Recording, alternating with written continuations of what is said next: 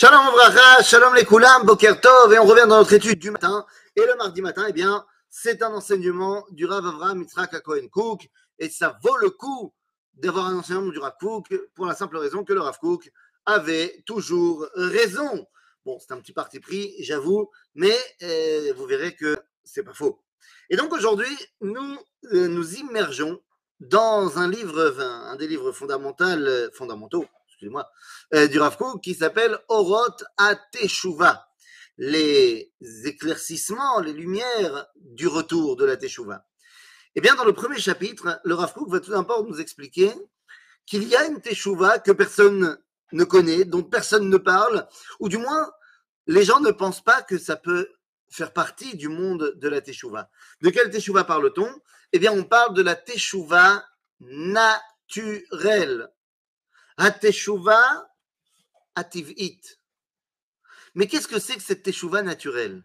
Eh bien, dit le Rav la teshuva naturelle, elle a deux dimensions. Elle a une dimension goufanite, au niveau du corps, et elle a une dimension, j'allais dire, au niveau euh, de, de l'intériorité. Vous allez voir de quoi on parle. La teshuva naturelle au niveau du corps, eh bien, nous dit le Rav c'est d'arrêter de te faire du mal au niveau corporel. C'est-à-dire, c'est la teshuva qui fait que tu arrêtes toutes tes pratiques qui sont négatives pour le corps.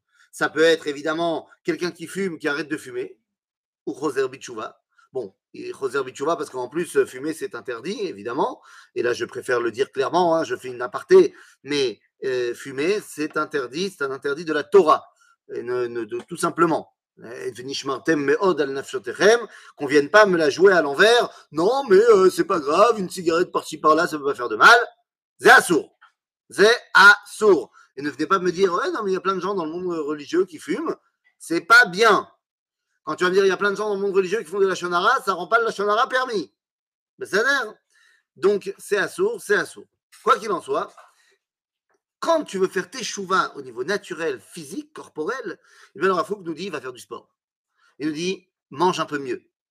Il nous dit euh, arrête toutes les pratiques qui font que bah, tu n'arrives pas à profiter pleinement du corps que Dieu t'a donné parce que ton corps est malade, parce que ton corps euh, n'a pas les forces qui sont les siennes. Donc la première teshuva, c'est la teshuva par rapport au corps. Et après, le Rav Kook nous dit il y a une deuxième teshuva. On n'a pas encore ouvert un livre de Torah. Hein. La deuxième teshuva, c'est au niveau euh, de la morale. La teshuva au niveau de la morale, nous dit le Rav Kook, ça n'a rien à voir avec l'étude de la Torah. C'est à l'intérieur de toi, tes, comme on dit en français, tes tripes, tes kishkes. Eh bien, elles savent ce qui est bien et ce qui n'est pas bien. Moralement, tu sais si ton action, elle est bien ou elle est pas bonne. La morale, ce n'est pas quelque chose de juif. La morale, c'est quelque chose d'universel. Nous dira Emmanuel Kant, comment je sais si un acte est moral ou pas? Eh bien, c'est très simple. Si je peux le démultiplier à l'échelle universelle et que la conclusion de cet acte est positive et va dans le sens de la vie, alors c'est que mon acte est moral. Si la conclusion va dans le sens de la mort, eh bien, c'est que mon acte n'est pas moral.